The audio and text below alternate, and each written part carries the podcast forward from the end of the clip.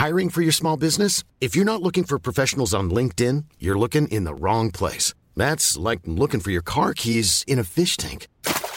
LinkedIn helps you hire professionals you can't find anywhere else, even those who aren't actively searching for a new job but might be open to the perfect role. In a given month, over 70% of LinkedIn users don't even visit other leading job sites. So start looking in the right place. With LinkedIn, you can hire professionals like a professional. Post your free job on linkedin.com/people slash people today.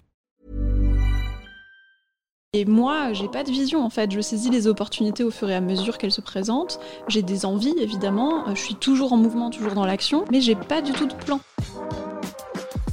Salut, c'est Paul Barbosa et bienvenue sur le podcast qui te montre tes entrepreneurs préférés comme tu ne les as jamais entendus ailleurs. Cette semaine, pour le deuxième épisode, je reçois Caroline Jurado, la créatrice du premier média français autour des crypto-monnaies, les cryptos de Caro. Sa mission est claire, elle souhaite rendre les crypto-monnaies accessibles à tous, simples et sympas à comprendre. Elle tient la newsletter la plus populaire de France sur ce sujet, 60 000 lecteurs la reçoivent chaque semaine et c'est une des créatrices LinkedIn les plus influentes en France. Rien que ça. Cette communauté lui a permis de générer 1 million d'euros sur les deux dernières années, mais ça n'a pas toujours été le cas. Sa mère l'a mise dehors à 18 ans et elle a dû cumuler 3 jobs à côté de ses études pour vivre. Détermination et courage, voilà deux expressions qui résument bien Caroline. Aujourd'hui, on ne va pas parler de crypto-monnaie ni de son business, mais de ses passions à côté, du fait qu'avoir une vision, ça ne sert à rien, de son côté aventurière, de ses peurs, de son récent déclic. Bref, tu vas découvrir qui elle est vraiment. Bonne écoute. Salut Caroline. Salut Paul.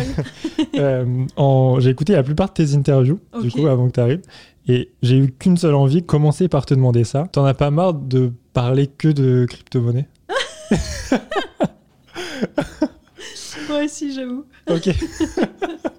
ok, je m'attendais pas à cette réponse. Bah non, mais disons que c'est pas que j'en ai marre de parler de crypto-monnaie, c'est juste que parce que j'en parle tous les jours sur mes réseaux. Ouais. C'est juste que en interview, euh, j'aime bien avoir l'occasion de parler de choses dont j'ai pas l'habitude de parler. C'est plutôt ça. Ouais, j'ai eu du mal à trouver des interviews qui parlaient d'autres choses. Mm. C'était un peu compliqué. Ouais. Donc euh, bah, ça tombe bien. Ici, on va, on va pas parler euh, des cryptos. Je vais pas te demander tes conseils en investissement. Qu'est-ce que t'aimes, justement, à part les crypto-monnaies? Est-ce que t'as des passions à côté, des hobbies? Mais oui, mais déjà les crypto-monnaies, c'est même pas une passion. Donc euh, C'est un truc que t'as découvert en même temps que t'as commencé à créer du contenu dessus, en fait. euh, je- alors ça faisait déjà quelques années quand même que je m'intéressais vraiment au sujet, mais euh, c'était pas une passion dévorante. euh, c'était plus une excuse pour créer du contenu. Et du coup, est-ce que j'ai des passions? Je sais pas si j'ai des passions. euh, J'adore. Je m'intéresse beaucoup aux, cri- aux critiques ciné et films. Ok. Euh, Donc euh, séries, euh, ciné et tout. J'adore ça. J'écoute tous les podcasts qui existent sur le sujet. Ok, c'est trop Alors bien. vraiment, je lis les bouquins des critiques, euh, des trucs comme ça. Ben, je lis beaucoup aussi, pas mal de romans, de romans policiers ou de romans fantastiques. Ok, J'adore la danse. Je d'accord. suis très fan de Lindy Hop. C'est un genre de vieux jazz qui date des années euh, 20-30. T'en fais du coup aussi Et j'en fais, ouais. Ouais, je suis assez nulle. Tu commences. Trop bien. Ouais, du coup, c'est intéressant aussi quand tu as dit que c'était pas une passion. Ouais. Souvent, quand on commence à être entrepreneur ou créateur, on se dit il faut faire ce qu'on aime vraiment à fond, enfin vraiment Ouais. euh, partir d'une passion et la développer. Ouais. Toi, c'est pas ce que tu as fait du tout, du coup. Non, et en plus, moi, je trouve que c'est un mauvais conseil, ça. Enfin, en tout cas, c'est un mauvais conseil pour moi. Je sais Ouais. pas si c'est pour tout le monde, mais j'ai remarqué que quand il y a quelque chose que j'aime vraiment dans mon quotidien, c'est une espèce de bulle de protection. Et à partir du moment où ça devient un moyen de gagner ta vie, t'as tout de suite, même si t'essayes de le faire euh, autrement, euh, etc., t'as tout de suite une espèce de euh, sujet de un peu compétition, performance, succès, qui fait que, par exemple, le Lindy Hop, j'adore ça. Il se trouve que je suis nulle parce que je débute. Et du coup, j'ai que du plaisir. Genre, être nul, c'est pas grave, apprendre, c'est bien, faire comme ci, comme ça. Il y a, aucun enjeu, en fait, derrière. Et dès que tu places un enjeu de succès, de, en fait, euh, ben, quelque part, euh, il y a des gens qui comptent sur toi, euh, il y a des gens qui vont donner leur avis sur toi, il y a de l'argent qui doit ou pas rentrer. Enfin, ton avenir un peu dépend de ton business. Et je trouve que du coup, ça vient te retirer des bulles de, de- je sais pas comment dire, de sécurité dans ta vie, si tu fais ça sur tes passions. Et aussi un peu de, de plaisir, du coup, parce que Exactement. tu perds, je pense, un peu de plaisir quand ta passion devient un business. euh, tu dois. Ouais, ben moi c'est ce que je pense. euh, Ouais. En tout cas, euh, à mon avis, il y a peut-être des entrepreneurs qui sont moins sensibles que moi, qui du coup ressentent pas ce truc-là aussi fort et pour qui c'est pas grave.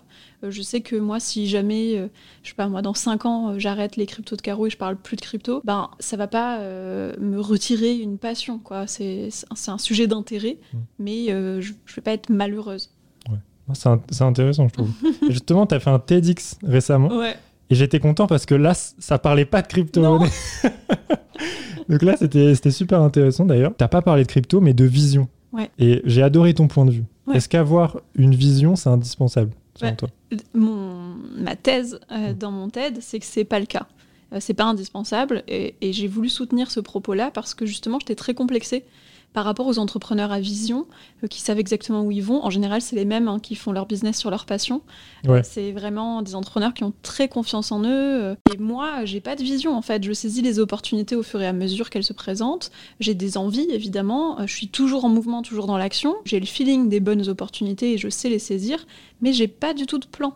Euh, et je trouve que euh, quelque part, enfin, maintenant que par exemple j'ai commencé à réussir avec mon business, je pourrais tellement réécrire l'histoire pour faire de moi un génie. Mais genre, je le vois tellement l'histoire facile à écrire. Comment tu pourrais la réécrire Ah, je pourrais dire, euh, ça faisait des années que j'avais euh, compris que les cryptos, ça allait faire le buzz. euh, et puis, j'avais remarqué qu'il y avait personne sur la place de marché et que personne s'exprimait de cette manière-là. Et donc, du coup, j'ai décidé de faire ça, mais je voulais pas faire comme tous les autres et de faire juste de la création de contenu. Donc, je voulais faire de la newsletter parce que je savais qu'il y avait une place à prendre et que je pourrais être la première en pas longtemps.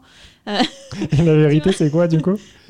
Tout l'inverse. La vérité, c'est que je savais pas ce que je faisais, que il se trouve que je m'intéressais aux crypto, mais que j'avais pas du tout flairé avant de le faire que ça serait une bonne opportunité de création de contenu. Que euh, si jamais j'ai créé une newsletter, c'était pas parce que je savais qu'il y a une place à prendre et que ça serait un moyen de faire en sorte que les gens me connaissent pas que sur les réseaux, mais que je les ai avec moi. Si j'ai fait ça, c'est parce que j'avais tellement de demandes sur les réseaux de questions et que les gens me saoulaient que je cherchais un moyen de me dégager du temps. Et je me disais, ok, comment tu peux te dégager du temps tout en répondant aux gens?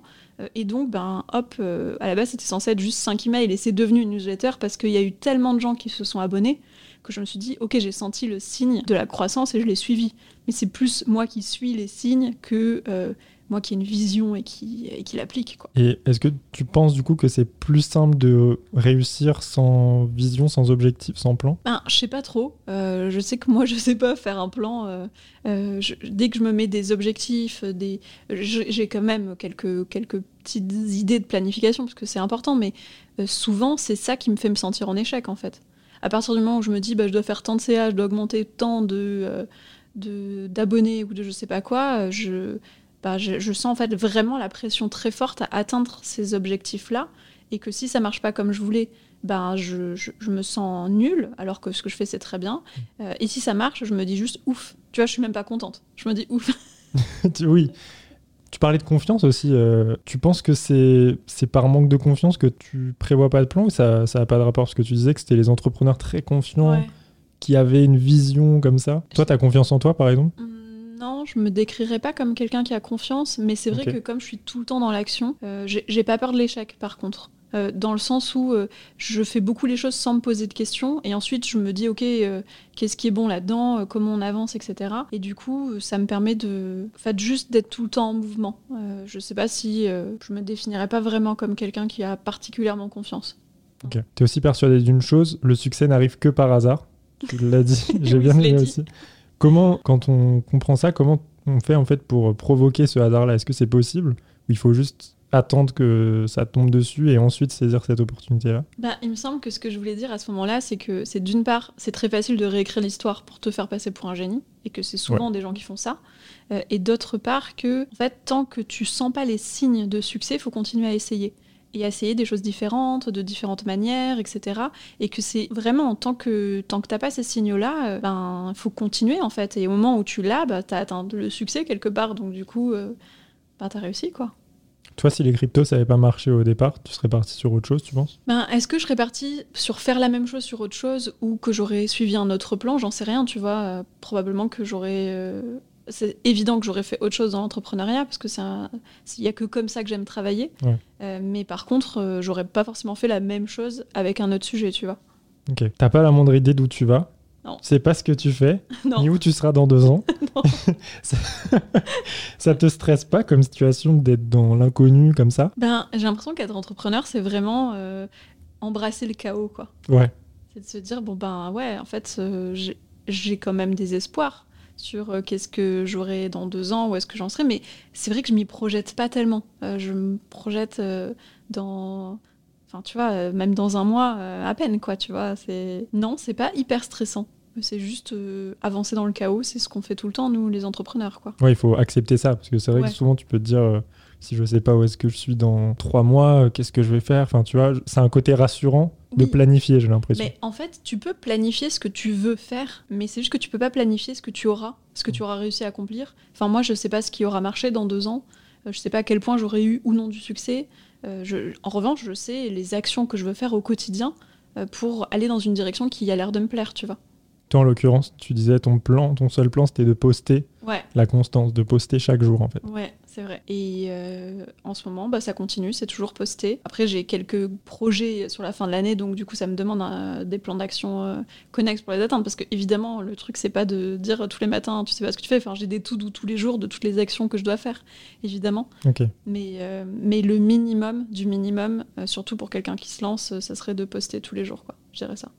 Parce que c'est vrai que bah, moi, par exemple, je sais que j'ai des plans d'action comme toi sur trois mois et après, je pense avoir une, pas une vision, mais en tout cas un- une, une idée d'où est-ce que j'aimerais Ouais. être dans cinq ans parce que tu as ce truc rassurant de te dire, ok, ce que je fais aujourd'hui, il faut que ce soit cohérent par rapport à où est-ce que je souhaite aller. Ouais. Toi, dans cinq ans, est-ce que tu penses encore parler de crypto ou tu t'y penses Cinq pas ans, du tout? C'est hyper long terme. Euh, franchement, je sais pas du tout si dans 5 ans, je serai encore en train de parler de crypto. Ok. Dans deux ans, c'est sûr que oui. Euh, J'arrive à me projeter à deux ans. Je suis Ok. sûre que je serai en train de faire ça. Dans cinq ans, euh, franchement, je sais pas. Et t'es ok avec ça du coup? Et ouais. C'est cool. Non, mais c'est c'est cool parce que c'est pas le cas de, de plein de gens en fait, qui, qui ont peur de, de l'avenir d'un côté et ils se disent euh, il faut que je j'ai un plan sur les cinq prochaines années, sinon Ouais, mais c'est hyper perdu. compliqué. Tu vois, enfin, ça fait déjà deux ans que je parle de crypto tous les jours. Ouais. Un peu plus, même deux ans et demi. Euh, donc, me projeter à encore deux ans, donc ça fait sur cinq ans. Ok. Euh, j'ai jamais fait le même job pendant plus de cinq ans d'affilée. Donc, me projeter sur encore cinq ans, ça voudrait dire euh, quoi à huit ans Enfin, c'est enfin, c'est comme une carrière chez Renault, quoi. Oui, et puis après, quand tu es sûr de tes capacités, euh, tu te dis ok, dans, tout, dans tous les cas, je peux rebondir et faire autre chose. En vrai. Oui, et je, je- je me sens confiante en revanche dans ma capacité à euh, toujours être dans l'action. J'ai plus de- d'inquiétude euh, financière Ouais. parce que je gagne beaucoup d'argent. Je me dis juste, en fait, je me dis pas cette opportunité-là est la dernière que j'ai. Je sais très bien que je pourrais faire plein d'autres choses. euh, Ça m'inquiète pas. C'est peut-être parce que mon avenir m'inquiète pas que je suis détendue par rapport à ça aussi. Donc, C'est intéressant d'en parler du coup. Ouais, tu disais même à trop visualiser ton, son succès, on s'enferme dedans et on finit par échouer. Mais c'est vrai ça. Je suis tellement d'accord avec moi. Je m'adore, vraiment, c'est excellent. J'ai bien fait de dire ça.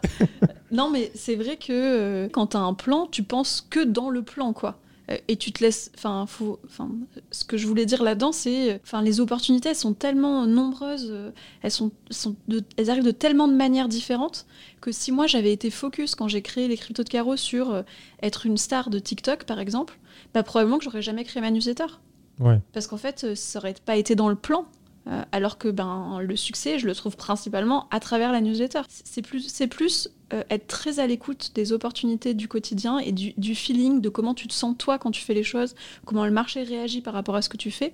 Et du coup, garder des, vraiment euh, ouais, les écoutilles totalement ouvertes sur j'ai peut-être pas trouvé encore la meilleure manière de faire mon, mon business et peut-être que ça va se, enfin, peut-être ça va se passer totalement autrement que ce que je pensais quoi. C'est encore ce que tu te dis aujourd'hui, tu es prête à Ouais. pivoter, à te. Ben oui, franchement, ça se trouve, je vais euh, faire, je sais pas moi, euh, disons que je vais me dire, euh, mais- non mais en fait je l'ai fait il y a six mois déjà.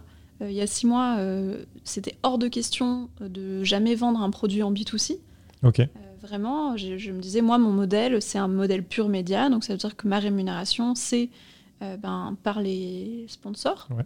Euh, sauf que bah, quand il y a eu euh, encore un crash sur le crash euh, dans le marché crypto et que tous les sponsors ils ont dit bah désolé on n'a plus d'argent c'est plus pertinent d'investir maintenant. Il a fallu à ce moment-là que je trouve une solution. C'est là que j'ai créé ma formation et que j'ai commencé à vendre en B2C et que je me rends compte qu'en fait les possibilités de rémunération elles sont infinies. Et que du coup maintenant je me dis purée heureusement que tu t'es pas fermé à ce moment-là parce que peut-être tu aurais été obligé d'arrêter ton business alors que en fait il y a plein de manières de le faire Et c'est vrai que quand tu as une vision précise, tu aurais pu t'empêcher de, de saisir cette opportunité-là, du coup. Ah ben c'est sûr, parce qu'au départ, je me rappelle que j'étais quand même un peu fermée, euh, alors que j'essaye de rester ouverte, tu vois. Euh, je me disais vraiment, Ah, ça non, c'est pas pour moi, nanana. euh, J'avais des a priori, quoi. Donc- Ça s'est bien passé. Et ça s'est super bien passé, ouais, ouais. C'est trop bien. Ah oui, aussi, euh, j'ai bien aimé l'histoire de, de la stagiaire dont tu as parlé. Tu étais dans un coworking Ah oui, et tu as remarqué une stagiaire au loin, tu lui as demandé ça se passe. Non, tu as, fini ton stage ouais, et elle t'a répondu toi, tu as fini ta boîte. ouais. Est-ce que tu considères avoir réussi aujourd'hui? Non, non, euh, je, je considère pas. euh, j'ai pas fini ma boîte encore. Ok. Quand est- quand est-ce que tu penses être, euh, être accompli, avoir réussi ta boîte? Parce que quand on te regarde de l'extérieur, bah, il y a peut-être des gens pour qui bah, tu es un modèle en fait. Mais c'est ça qui est fou, c'est que je me rappelle très bien quand j'avais créé ma première boîte, je me disais vraiment, quand tu auras tes premiers salariés, tu auras réussi ta boîte. Quand tu auras ta levée de fonds, tu auras réussi ta boîte. Quand tu auras fait X de CA, tu auras réussi ta boîte. Quand tu auras revendu, tu auras réussi ta boîte. Et il n'y a eu aucun moment où j'ai eu l'impression que j'avais réussi ma boîte en fait, parce que dès que tu avances, c'est comme une montagne quoi.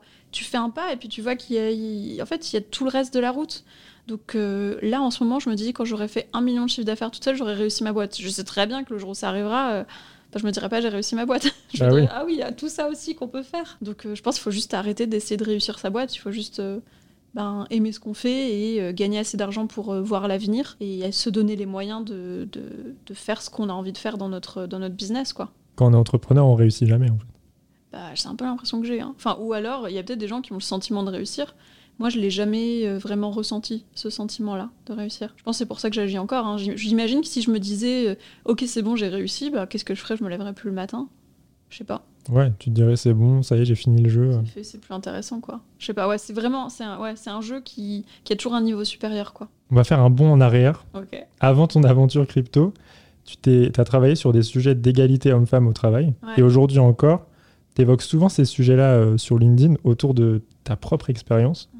Est-ce que c'est plus dur d'être entrepreneur lorsqu'on est une femme aujourd'hui? Ben, quand je me suis lancée euh, sur ma première boîte, c'était déjà plus dur, je pense. Ouais. Euh, parce que euh, on avait, enfin moi, j'avais tellement de remarques sexistes à l'époque. Du coup, je suis persuadée que c'était plus dur. Je sais pas si sur tous les secteurs c'est toujours plus dur aujourd'hui. Je pense un peu. ce qui est sûr, c'est que dans mon secteur, je suis persuadée que c'est vraiment plus dur d'être une femme. Euh, je, me fais insulter beaucoup plus que tout le monde. Je me fais remettre en question beaucoup plus que tous les autres. Beaucoup, beaucoup, beaucoup, beaucoup de gens m'expliquent la vie alors qu'elles sont pas compétentes euh, de le faire. Du coup, euh, j'ai l'impression que, je sais pas sur l'entrepreneuriat en général, mais sur la finance en tout cas, euh, on est très très loin d'être euh, sur quelque chose d'égalitaire. Ouais, je trouve, je trouve ça terrible quand tu postes sur LinkedIn des messages que tu reçois. Par exemple, là, c'est euh, c'est qui le mec qui t'explique les cryptos? Terrible. Tu parles de crypto et tu te crois sur Tinder, mais c'est des trucs de fou, quoi. je me dis, mais en- encore aujourd'hui, c'est ça existe? Enfin, ouais. Toi, comment tu réagis face à ça euh, Tu t'ignores totalement, tu te dis, c'est ils sont cons? En fait, ça dépend parce que ça dépend des interlocuteurs. Des fois, quand c'est euh, euh, quelque part du- vraiment du B2C, donc euh, des gens qui viennent m'interpeller sur les réseaux, bah souvent je j'en fais pas cas. De temps en temps, quand même, je me dis ah ouais là c'est abusé, je le note dans un coin, je me dis un jour je communiquerai sur ça parce que quand même c'est gros. En revanche, les trucs les plus difficiles, c'est quand c'est des partenaires. Là, par exemple, le c'est qui le mec qui t'explique crypto, c'était un c'était un partenaire et c'est une grosse boîte de la crypto en fait. Ah ouais.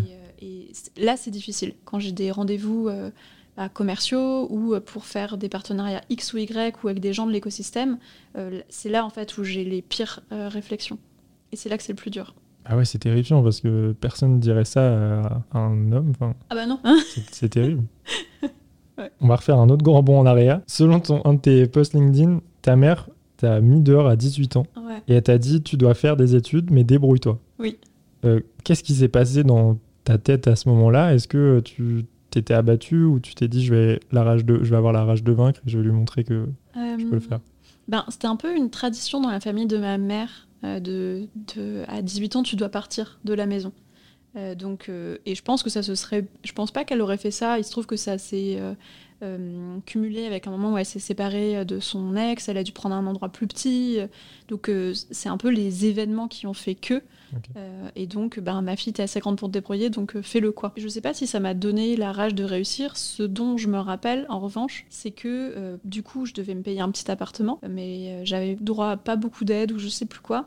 Mais bref, je me rappelle que j'avais trois jobs pour euh, payer mon appartement et mes études, quoi. Enfin, mes études, la fac, donc gratuite. Et que je me disais, vraiment, je regardais les autres gens de la classe vraiment de haut. Ça, je m'en rappelle.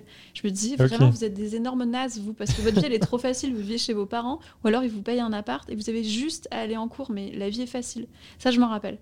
Donc euh, je, je me disais un peu que, euh, je sais pas, c'est horrible de se dire ça, mais je me disais un peu que je valais mieux qu'eux parce que c'était beaucoup plus difficile pour moi et je m'en rendais compte et eux ils s'en rendaient pas compte. Je me disais vraiment, moi je vais faire des trucs bien pendant que vous vous ferez euh, vos, vos petits trucs parce que votre vie est facile. C'était un peu ça mon, mon mindset à l'époque. ça t'a peut-être aussi donné la force de, de, faire plus que les autres après dans ton parcours euh, entrepreneurial ben, C'est possible que si à, cette, à ce moment-là, je n'avais pas été obligée de faire plus que les autres, euh, ça me serait pas venu plus facilement ensuite. quoi. Ouais, ouais. T'as toujours voulu être indépendante? Ouais. Ouais, c'était super important pour moi. Mais, et aussi, quand je suis arrivée à Paris, j'avais un, un, diplôme pérave de fac. moi, je croyais que j'allais faire carrière. Genre un truc L'Oréal ou je sais pas quoi, tu vois, mais ils en avaient rien à foutre de moi. Et du coup, très vite, je me suis rendu compte que j'étais. Euh, en fait, j'avais pas du tout le bagage euh, de diplôme et de euh, d'école qui me permettrait de faire une carrière. Et donc, c'est assez vite finalement que je me suis rendu compte que le seul moyen d'avoir un job à la mesure de ce que moi j'estime valoir et de ce que moi je veux faire, c'est de le créer moi-même. Et pareil pour l'argent que je voudrais gagner, c'est que en fait, j'ai pas d'autre solution que de créer un job où je me paierai ce que je veux parce que c'est moi qui décide. Est-ce que ta mère euh, est fière de toi aujourd'hui? Ouais, elle est fière de moi. Ouais, ok. Elle suit un peu ce que tu fais. Euh. Ouais, ouais, elle suit ce que je fais. Ok, c'est trop bien. Aussi, tu as grandi avec l'idée qu'en travaillant dur, on peut tout réussir. Ouais. Et que le travail, ça doit être dur, sinon c'est pas du travail, du vrai travail. Ouais.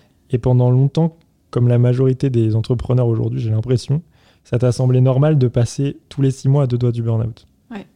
Parce que c'est comme ça qu'on réussit.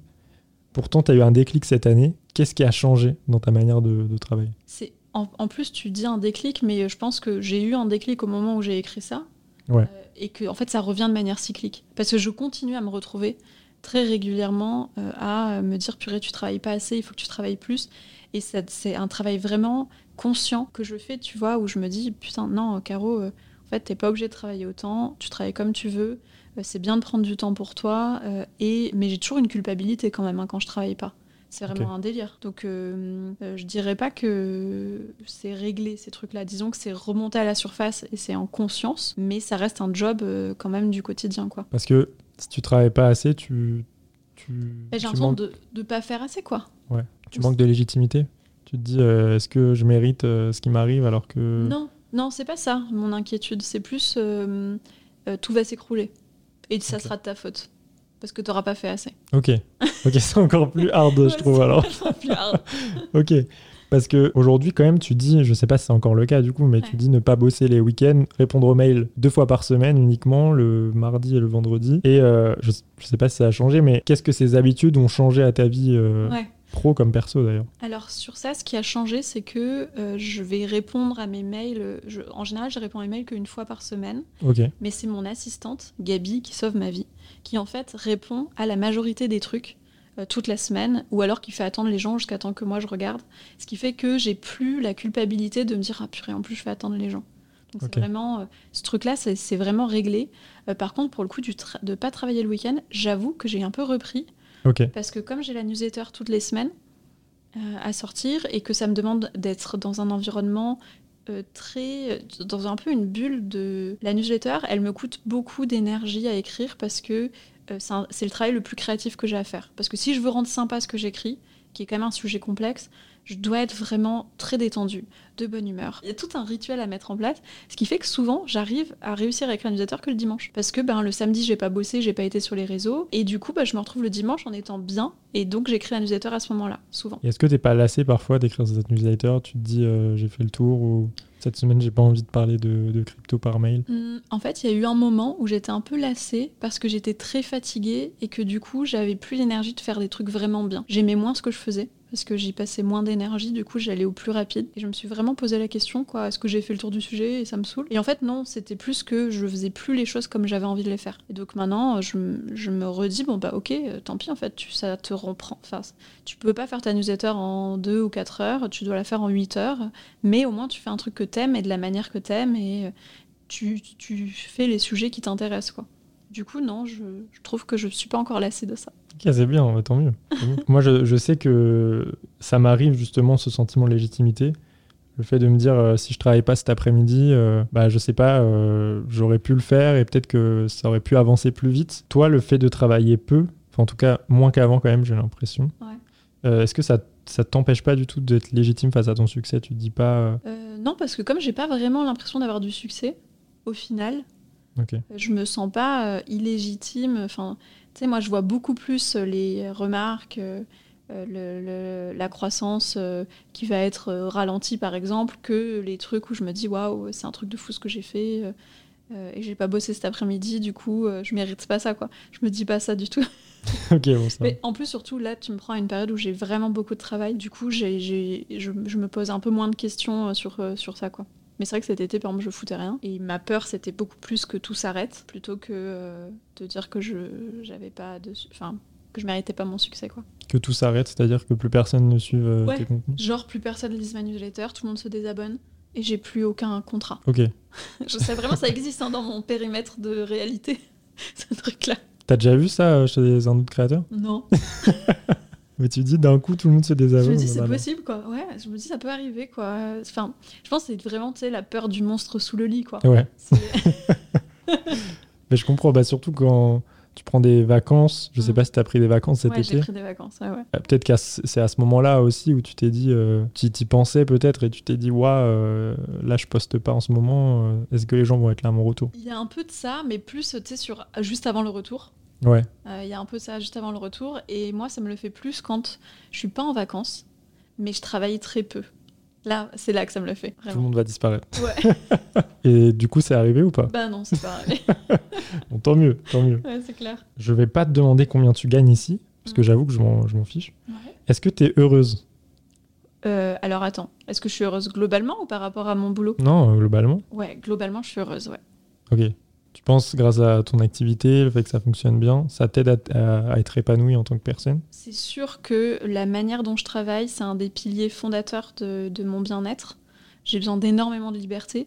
Euh, J'ai besoin de comprendre tout ce que je fais, de faire tout ce que je veux de la manière que je veux. Enfin, j'ai vraiment une personnalité au travail qui est très très indépendante, euh, qui a un grand besoin de reconnaissance aussi, et très créative. Donc en fait, là en ce moment, je pense que j'ai trouvé le meilleur job pour moi, qui est aussi le pire parce que je suis très sensible et du coup, euh, bah, les retours euh, en masse, c'est très intense pour moi. Mais j'ai rarement trouvé un job qui m'apportait autant, qui répondait autant à mes besoins, disons. Et euh, ce, ce besoin de liberté-là, est-ce que tu penses qu'il il est compatible avec euh, le fait d'avoir une équipe plus tard, une grande équipe, ou vraiment c'est pas du tout dans tes. Bah, dans je l'ai déjà fait dans une précédente boîte et je sais euh, d'expérience que ça n'est pas du tout compatible. Ok. T'as envie de te dire euh, aujourd'hui, euh, je travaille pas ou je pars, je préviens personne, quoi. Exactement. En fait, j'ai envie de changer de plan si j'ai besoin de changer de plan sans devoir expliquer pourquoi. J'ai envie de travailler à fond ou pas travailler du tout, mais en tout cas de pas être la personne qui doit insuffler toujours, toujours, toujours l'énergie aux autres parce que je n'ai pas toujours l'énergie. Et du coup, j'adore bosser avec des freelances. C'est vrai que du coup, je bosse avec beaucoup de freelances sur des projets ou sur des trucs plus ou moins long terme ou, ou quoi. Et en fait, eux, ils sont dirigeants de leur propre business aussi. Du coup, il y a, enfin, c'est un travail d'équipe où il n'y a pas du tout cette relation de hiérarchie quelque part, Euh, même si t'es client un peu fournisseur, mais t'as pas du tout le même euh, rapport. Et ça me, moi, ça me, putain, ça me, c'est parfait pour moi, quoi. J'adore. T'as le sentiment d'être libre, en fait. Je me sens super libre. Ouais, ouais. T'as des journées types où c'est vraiment, euh, tu, tu te dis, aujourd'hui je fais ça parce que j'en ai envie et demain je ferai ça.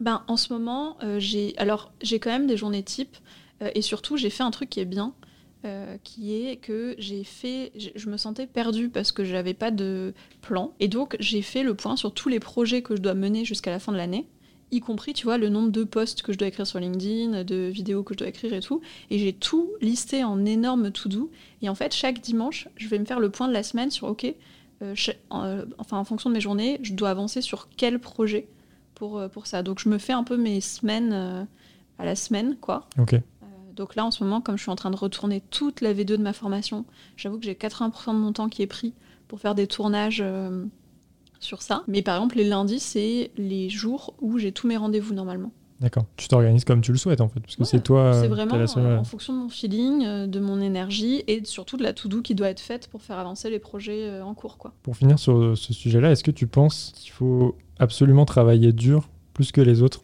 pour réussir Alors, je pense, enfin, je sais que cette pensée-là, je l'ai pour moi. J'ai l'impression que moi, si je travaille pas plus dur que les autres, je réussirai pas. Mais je crois pas que ça soit vrai dans l'absolu. Euh, je pense que il suffit de faire bien ce que tu fais comme t'aimes pour réussir. Enfin, mais c'est vrai que moi j'ai quand même cette petite voix qui me dit attends, euh, mais c'est mes peurs plus, je pense. Pourquoi tu as cette pensée-là? Ça vient d'où, tu penses? Moi je sais pas. Je pense que c'est la peur de pas faire assez bien, pas faire assez. Euh, probablement que euh, tous les entrepreneurs l'ont quelque part.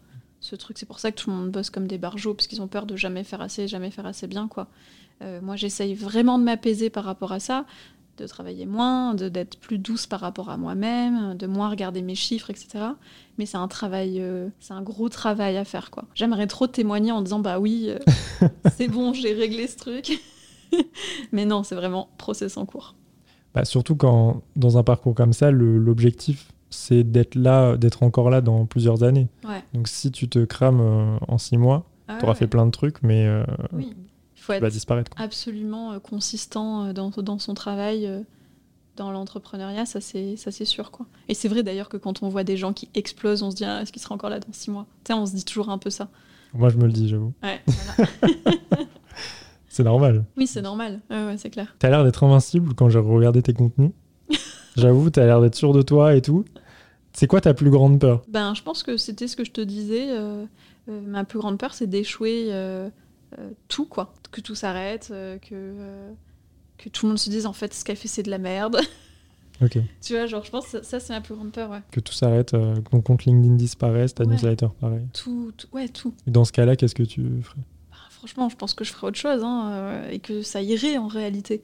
Mais euh, c'est un peu mes inquiétudes, c'est un petit peu ça, ouais. C'est euh, que j'ai un énorme bad buzz. Mais et encore, je, je me rends compte quand j'en parle que c'est vraiment des peurs qui sont déraisonnables parce que quand je vois tous les tous les mecs euh, en l'occurrence qui ont eu des énormes bad buzz et puis en fait ils reviennent comme si de rien n'était six mois après et puis c'est des restars à nouveau et tout, tout le monde s'en fout de ce qu'ils ont fait avant moi j'ai l'impression que on pourrait vraiment me détruire et que je pourrais pas revenir quoi.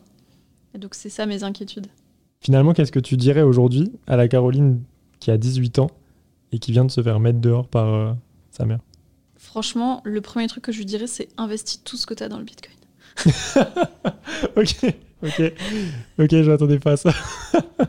J'avoue, en vrai, c'est un bon conseil. Du coup. Bah euh, oui. Euh, À 18 ans, t'imagines ah ouais ouais. Euh, non mais euh, c'est vrai que le- fait de travailler dans la crypto et d'être passé mon temps à faire des analyses du passé, euh, je, je peux pas me donner un autre conseil qu'un conseil financier. Euh, ah, plus à moi-même, j'ai le droit, c'est légal, je crois. Ouais, ouais, ouais, t'inquiète. On va laisser ça. Mais, euh, mais au-delà de ça, si j'avais pas le droit de me donner un conseil euh, financier, je me dirais, euh, je crois, de faire comme ce que je fais. Enfin, de, de, je changerais pas ce que j'ai fait. Je trouve que c'est cool. fi- Enfin, avec le recul, tu vois, euh, j'ai toujours ces énormes peurs de jamais réussir assez, etc. Mais n'empêche que ce que j'ai fait, je trouve que c'était cool. Je, je me suis toujours amusée dans mes boulots. Tous les trucs que j'ai vécu, ça m'a appris pas mal de choses et ça m'a permis euh, à 33 ans d'avoir vraiment le, ben, le job, enfin des jobs en tout cas qui, qui correspondent vraiment bien à mes besoins. Donc euh, je crois que je dirais juste fais-le. C'est bien. Tranquille. Ouais. Et ben, achète des bitcoins du coup. Ah ouais, par contre, achetez au maximum. T'as des regrets parfois ou pas? Là, tu parlais euh, du passé. euh, Bah non, euh, je suis pas une personnalité très nostalgique ou avec des regrets. Donc j'ai pas de regrets. Je suis très préservée de ça. Mais bon, je regrette de pas avoir acheté des bitcoins il y a très longtemps, oui. Mais bon, sans que ça soit quelque chose qui me tracasse non plus, tu vois. Très bien. Bah écoute, euh, merci Caroline. Bah merci à toi. C'était trop bien. à bientôt. À plus. Merci d'avoir écouté jusqu'au bout, ça fait plaisir. Si ça t'a plu, n'hésite pas à laisser un avis sur Apple Podcast ou Spotify, ça prend 5 secondes et ça m'aide beaucoup. Désolé encore pour les petits bugs de son, normalement ça n'arrivera plus dès le prochain épisode. J'avoue, c'est tout nouveau pour moi en vrai de faire des podcasts et j'ai eu des petites erreurs de paramètres pendant l'enregistrement. Normalement, c'est réglé. Voilà. Si ça t'intéresse, j'ai une newsletter dans laquelle je t'envoie un conseil chaque jeudi matin pour apprendre à travailler plus efficacement. Le lien est dans la description du podcast. Merci encore à Caroline d'avoir accepté l'invitation et d'avoir pris temps pour cette discussion. J'ai adoré échanger, c'était trop bien. En tout cas, moi je te souhaite une excellente semaine et puis à lundi prochain du coup. Salut